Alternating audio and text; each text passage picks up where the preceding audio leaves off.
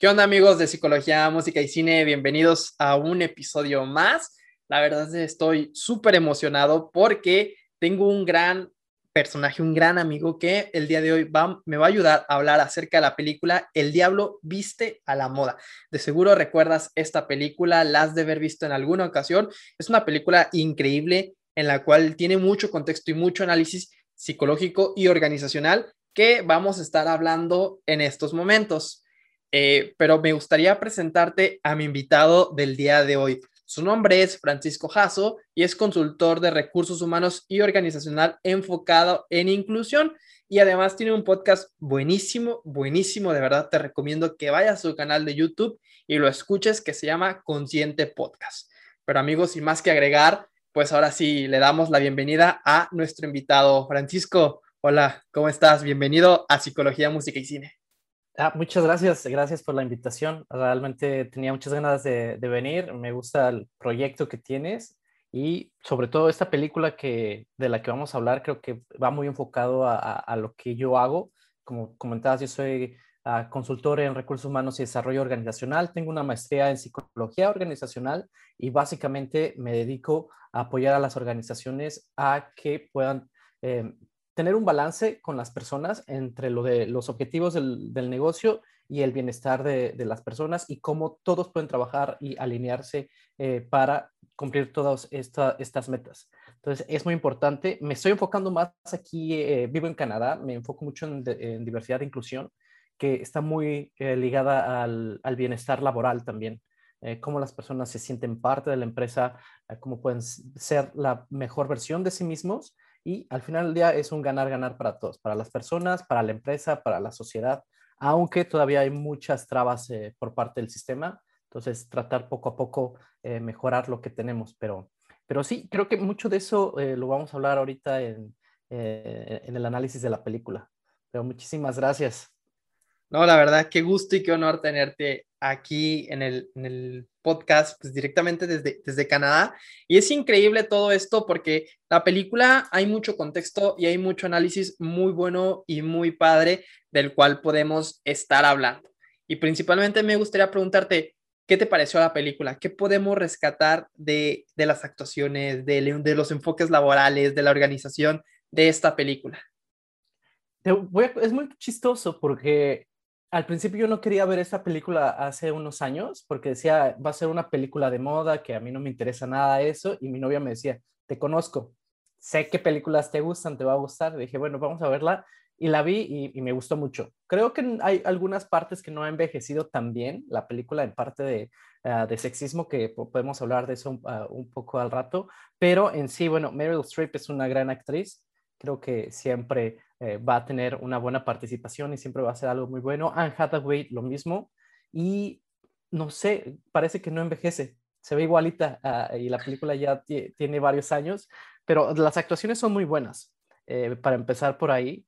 Y creo que tocan muchos temas que eran muy importantes, todavía son importantes, pero cuando la grabaron, que fue en 2010. 2006, la película ya tiene 15 años. 15 años, sí, imagínate, si ahorita se está todavía con eh, esta parte del feminismo, hace 15 años no estaba tan fuerte y ya están tocándose estos temas de mujeres en posiciones de liderazgo, eh, también como eh, se porta, esta Meryl Streep tiene, o bueno, su personaje de Miranda, tiene muchas características masculinas que en un hombre, ahí Anne Hathaway lo dice en la película, si fuera hombre, nada más verían los resultados de su trabajo, pero como es mujer, se enfocan en eso y en su sexo, ¿no?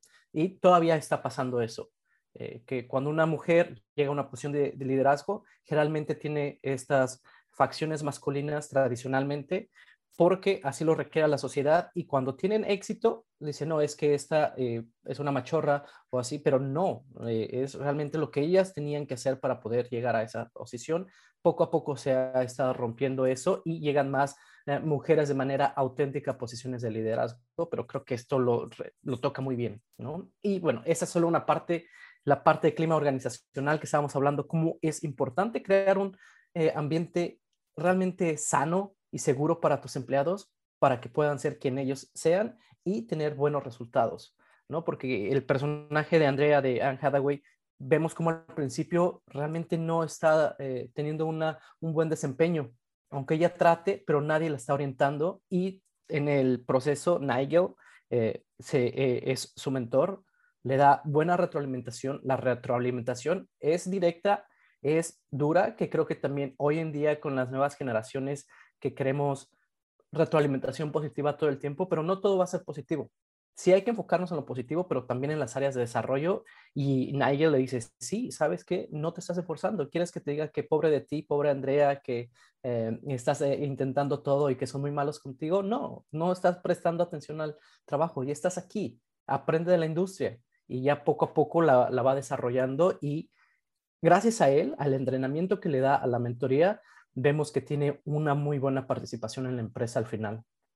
¿no? es ¿Qué opinas? Eh, eh, no, es correcto. Justamente esa escena que acabas de mencionar, creo que es una de las escenas un poco más, más fuertes de la película en cuanto a lo que le dice, porque justamente eh, ella espera que a lo mejor alguien llegue, la abrace y la papache y le diga todo va a estar bien, pero no, o sea, estamos hablando de que ella recién acaba de egresar, es graduada y se enfrenta duramente al trabajo laboral.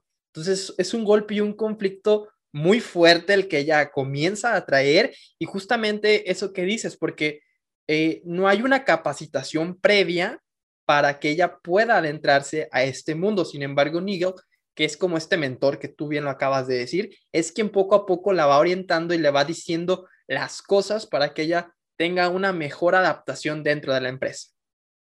Sí, y hay un artículo de Harvard Business Review que dice la importancia de los mentores para personas eh, de grupos, eh, bueno, de, grupos minoritarios, a veces se me van las palabras, ah, pero por ejemplo, mujeres, eh, en caso de Estados Unidos, personas ah, de otras culturas, ya sea latinos, afroamericanos, bueno, también de raza, tal vez en este caso mujeres, es muy importante tener un mentor porque te va a abrir mucho las puertas, sobre todo en las empresas que ya saben cómo maneja se maneja la estructura y en este caso vemos que la ayudó a vestirse, algo que le sirviera bien y simplemente con ese pequeño detalle se sintió más segura y también eh, pues eh, sorprendió a su jefa y poco a poco fue ganando su lugar.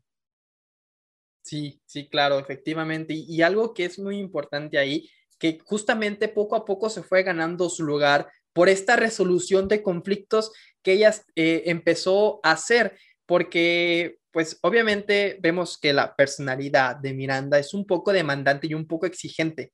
Entonces, eh, esto realmente genera un conflicto bastante grande en la personalidad de Andrea, que es un poco, pues un poco más sencilla, es muy resiliente porque vemos cómo a lo largo tiene una transformación grandísima del personaje, que igual ya lo vamos a hablar un poquito más adelante, pero ella comienza a, a conocerse, comienza a detectar esas habilidades, esas capacidades que ella tiene y con estas habilidades y capacidades que ella tiene, comienza a darle la solución a los conflictos que se van presentando. Y así es como poco a poco ella se va ganando ese lugar en la empresa, se va ganando la confianza de Miranda, se va ganando muchísimas cosas, pero siempre tiene que ver con ese conocimiento que ella empieza a hacer de sí misma.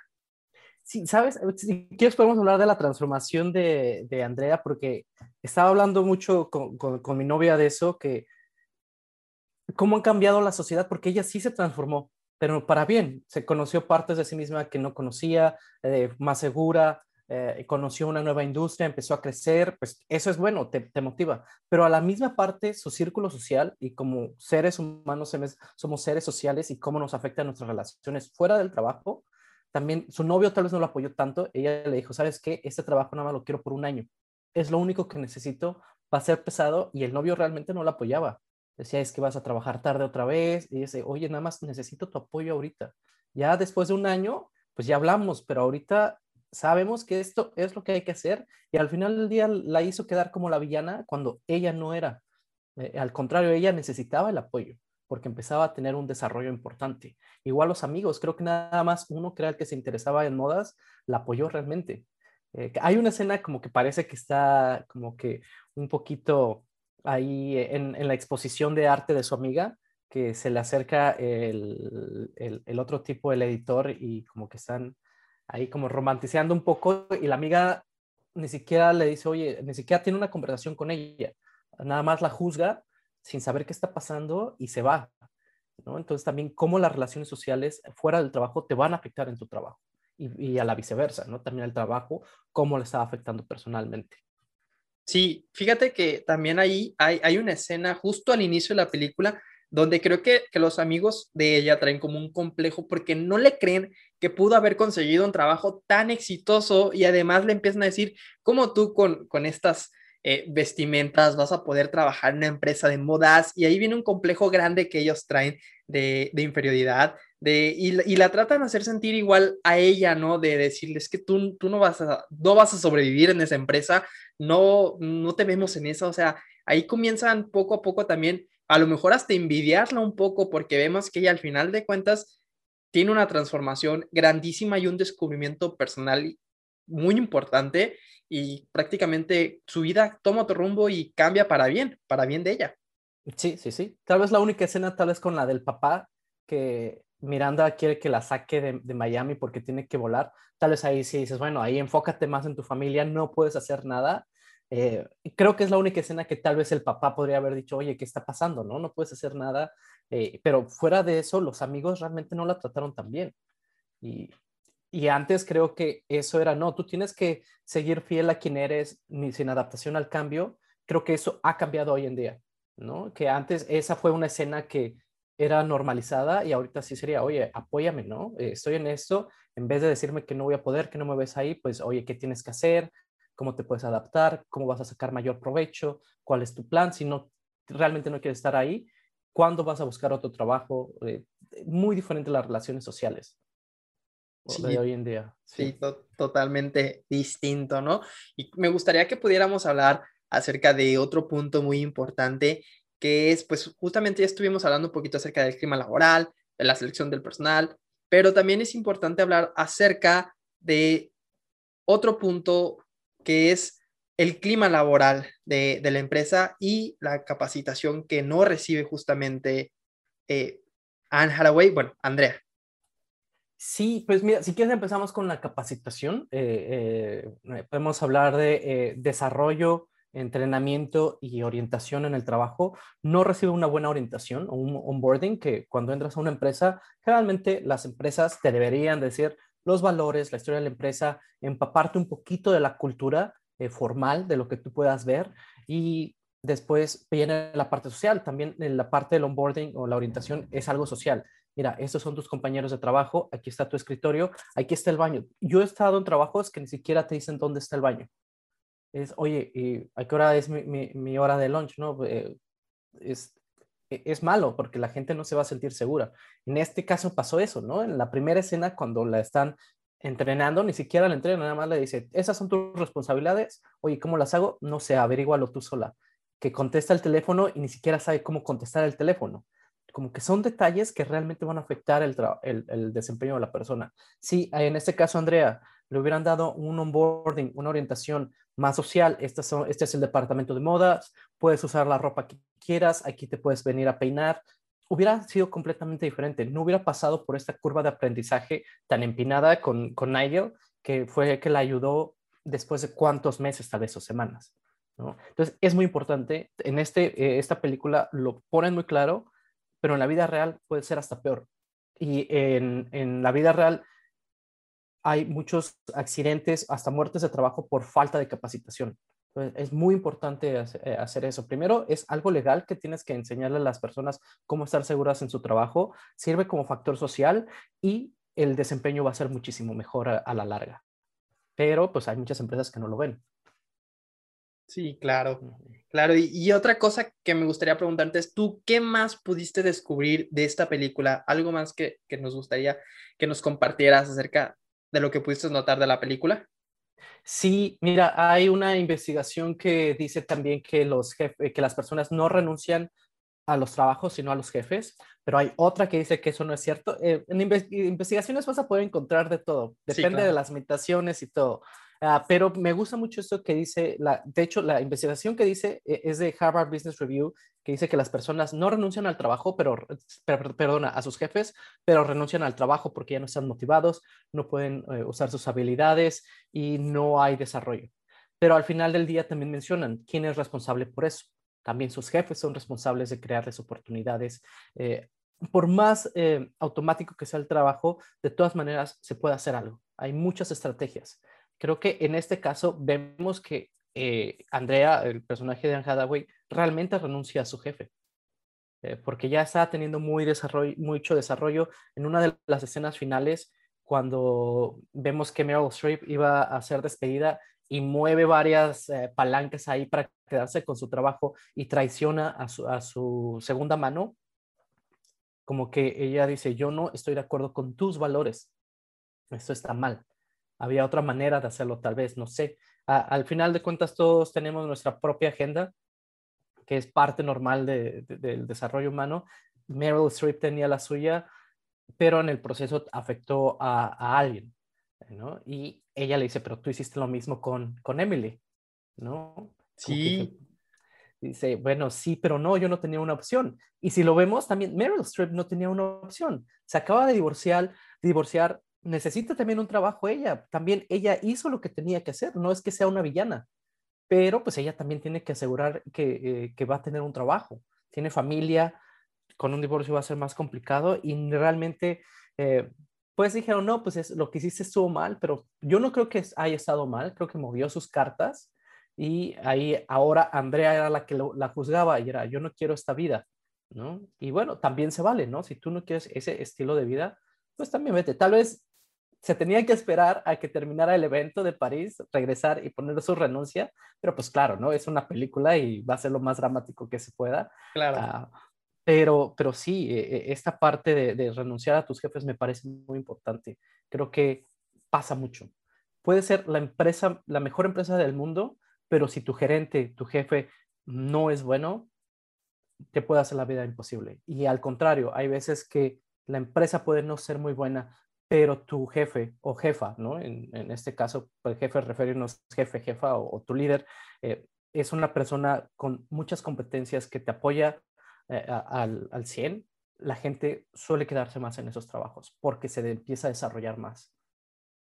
Sí, sí, y ahorita que, que comentabas justamente esta, esta parte importante, cómo es de que la vida personal de los trabajadores, de los jefes, influye mucho también en el trabajo, porque como tú dijiste, ¿no? Acaba de pasar este divorcio y comienza a barajear sus cartas porque ahora se enfrenta a una nueva realidad y eso también de cierta manera repercute en la empresa. Sí, claro. Sí, porque vemos cómo eh, esas acciones personales, o bueno, te, te, vas, a te vas a divorciar, necesitas un mejor trabajo, bueno, no mejor, un trabajo estable y te vamos a despedir.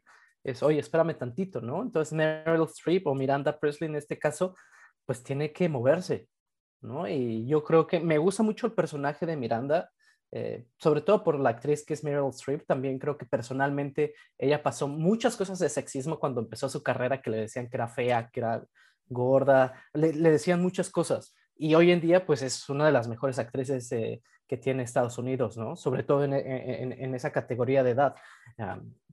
Pero toda su trayectoria ha sido muy buena. Eh, y, pero me gusta mucho este personaje porque realmente vemos como una mujer en posición de liderazgo tiene que ser fuerte, ¿no? Que en este caso, que fue hace 15 años la película, como te digo, ya ha cambiado un poco mucho, pero sí, no sé, en el, director, el productor de la película realmente lograron capturar una imagen de liderazgo eh, de una persona, de una mujer en, esa, eh, eh, en, ese tiempo, porque así empezaron con posiciones de liderazgo, ¿no? Entonces, no sé, me, me, gusta mucho su personaje, se me hace un personaje muy fuerte. Sí, estoy de acuerdo contigo y un poco regresando a lo que comentábamos, porque muchas veces está esta como polémica de que de quién es el verdadero villano, quién es la, la persona que, que no, bueno, precisamente, ¿no? El, villano de esta película, pero realmente, bueno, no podemos decir que hay algún villano, mucha gente va en contra de Miranda, pero bueno, no, realmente ah, debes de entender las razones y las necesidades que tiene el personaje para poder comprender y también esta parte del crecimiento de Andrea, que ya lo estuvimos hablando ahorita, es importante, ¿no? Entonces, no, yo no pondría a ningún villano dentro de la película. Sí, yo igual, ¿eh? Ningún villano, creo que más villano pondría tal vez, bueno, ni siquiera, también e, el, novio, pero no tenía necesidades cubiertas ahí, que también se vale. Eh, tal vez era un poco más de apoyo, pero como dices, todos somos personas al final del día. Como Meryl Streep la pueden poner como villana, pero no vemos el desarrollo que tuvo ella antes de tener eh, esa posición, cómo llegó a ese trabajo, que de seguro por ser mujer en una industria tan competitiva, que sí, eh, es de, modas, pero las cabezas en ese entonces eran puros hombres y ella era una mujer, ¿no? Vemos en París que está rodeada de puros hombres y ella y la Broadway de edición francesa, pero era más joven. Entonces, ella es así porque tenía que ser así para llegar a esa posición.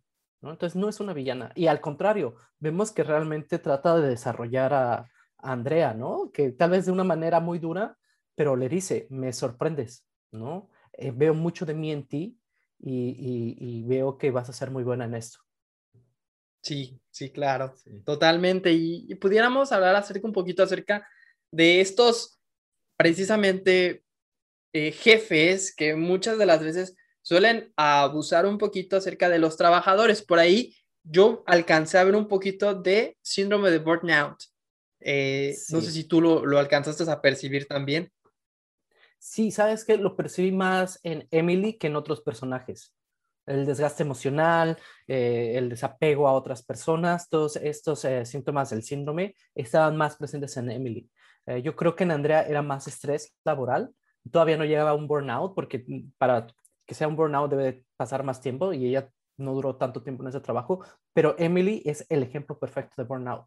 Terminó hasta en el hospital, ¿no? Por no poner atención al cruzar la calle por el trabajo. Entonces, eh, me, sorprende mucho, va al trabajo enferma, se está muriendo realmente de gripa y nadie la cuida. Entonces, como que sí son muchos eh, eh, síntomas y al final del día vemos que, pues, un trabajo es un trabajo. No cumplió su meta de ir a París por el mismo hecho de que estaba sobrecargada. Tenía un burnout, ya no se enfocaba en el trabajo. Eh, la decisión para que ya no fuera Emily a París o que no fuera elegida fue cuando no se supo el nombre del, embajador, ¿no? En la fiesta. Pero ¿cómo se va a saber el nombre del embajador o cómo se va a acordar de todo cuando está muy enferma, ¿no? Entonces, ahorita con COVID que estamos viviendo, no es bueno ir al trabajo enfermo. No nada más por ti, pero también por la salud de tus colaboradores. Entonces, y creo que sí, el burnout lo, lo, veo muchísimo más presente en Emily, hasta en Nigel también un poco más. Sí, incluso podemos, no, no sé si pudiera encajar en esta definición tan conocida de workaholic, que es este, esta adicción al trabajo, ¿no? Sí, creo que cuando hablamos de workaholic también es mucho de balance de vida y trabajo, porque, por ejemplo, Nigel tal vez no tenía una vida fuera del trabajo, esa era su vida. Entonces, tal vez para él era tener balance vida, eh, de vida y trabajo, ¿no? Porque el balance de vida y trabajo va a ser muy diferente para mí que para ti. Entonces, pero también vemos que tal vez sí tenía mucho carga de trabajo porque dice, cuando le dan el, nuevo trabajo, se lo iban a dar, dice, va a ser la primera vez que voy a venir a París y voy a poder ver París, porque no voy a estar trabajando, ¿no? Entonces, como que es de, ¿cuál es el límite? Y creo que al principio le, le dice, mira, están hablando, no, hay una toma de fotografías en el parque de uh, Urban Jungle o algo así con varias modelos y tiene una actitud medio, medio pesada Andrea y Nigel le dice, oye, ¿qué pasa? Bájale tantito. Dice, ay, perdóname, es que tengo un problema eh, en, mi vida personal. Dice, ah, mira, es, eso es signo de que te está yendo bien en el trabajo. Avísame cuando tu vida esté llena de humo porque seguro necesitas, una necesitas ser promovida. Y que muchas veces creemos todavía eso que tienes que dejar todo por tu trabajo y no, el trabajo es solo una pequeña parte de nuestra vida, ¿no? Familia, amigos, tu bienestar, tu salud física, es todo eh, eh, eh, en uno y hoy en día nos enfocamos mucho en que en el trabajo debe de ser todo para, para nosotros, cuando no. Ahí ha subido mucho ataques de cardíacos, eh, problemas de salud en, los últimos años, más que en otras generaciones, ¿no? O los baby boomers empezaron con estos problemas, generación X también empezó a tener más y ahorita como nos está afectando a nosotros millennials, que tal vez por la edad todavía no se van a ver esos problemas reflejados, pero pues el estrés es muchísimo. Sí, de acuerdo. Y la verdad es que ahora sí, ya hablando en términos generales de, la película, nos deja muchas enseñanzas, trae mucho análisis este, laboral que, la verdad es, increíble, agarra un poquito de cada, de cada parte importante de las empresas y de los trabajos, cosa que también en algo otras películas vemos, pero a lo mejor muy, muy a la ligera, no tan profundo, no tan, no tan así, pues tan visto y créeme que la película realmente es increíble, hay mucho del, de qué hablar, de qué aprender de ella y sobre todo mucho contexto eh, organizacional y psicológico. Sí, claro, estoy de acuerdo. Eh, sobre todo eh, podemos hablar de la vida de, los empleados, del bienestar laboral, ah, del burnout, del estrés, de balance de vida y trabajo, diversidad de inclusión, de mentoría, de, de, retroalimentación.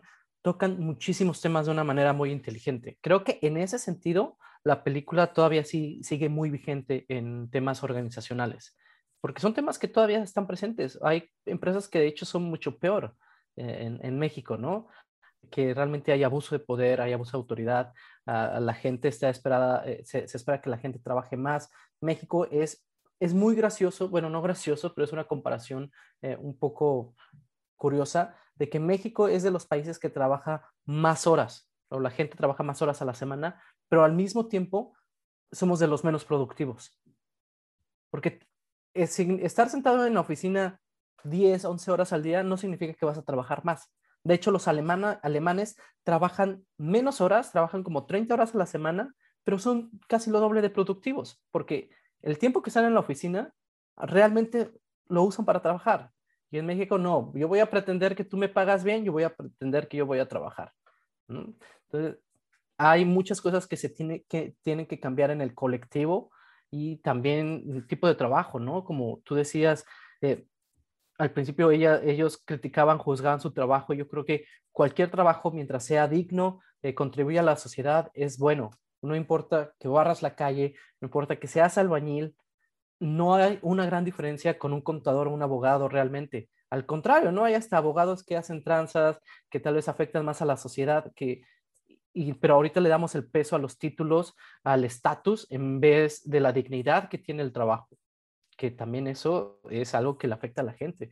Eh, aquí yo veo mucho eso, esa comparación con Canadá, que junto a un albañil en México es muy importante eh, el trabajo que hace y se les paga muy mal. Cuando me vine a Canadá y tengo amigos que trabajan en construcción, ganan muy bien y tienen una vida digna, de hecho, ganan mejor que varios profesionales. Y digo, ¿por qué en México no puede ser así? La gente viviría muchísimo mejor. Sí, claro, claro. Y también creo que influye mucho este aspecto social y cultural de, de, cómo vemos también, por ejemplo, aquí en México a los albañiles o a las personas que andan trabajando en este tipo de trabajos que a lo mejor pueden llegar a decir que no es un trabajo digno o que es mucho mejor pagado, mucho mayor esfuerzo estar sentado tal como lo decías, 11 horas en una oficina y creen que, ese trabajo es más digno que el otro, pero realmente no. sí, no. E, e, es lo que nosotros definimos como dignidad, que la dignidad no es lo que definimos, sino lo que se hace, ¿no? El valor que le está aportando la sociedad.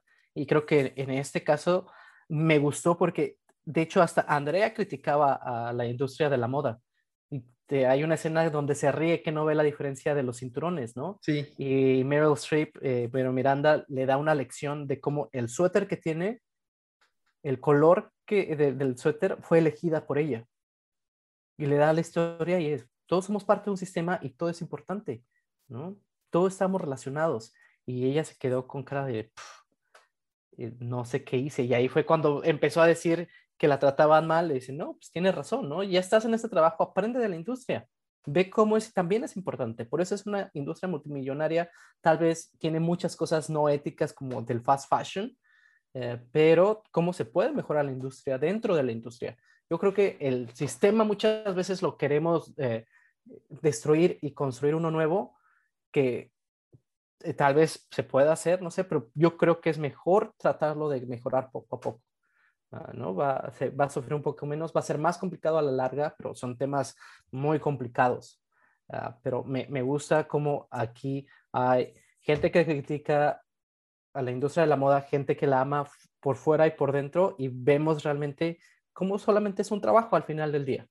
¿no? Ella renuncia, consigue otro trabajo con una buena referencia y las dos personas aprenden de, de las dos, ¿no? Tanto Meryl Streep, eh, bueno, como el personaje de Meryl Streep, como el de Anne Hathaway, se van contentas. La última escena me gusta mucho porque se ven y, las dos sonríen al final. ¿no? Bueno, eh, eh, Meryl Streep no lo, lo, muestra en el carro, pero es, al final del día, somos seres humanos, influenciamos uno al otro y hay aprendizaje de todas maneras. Sí, total, totalmente de acuerdo.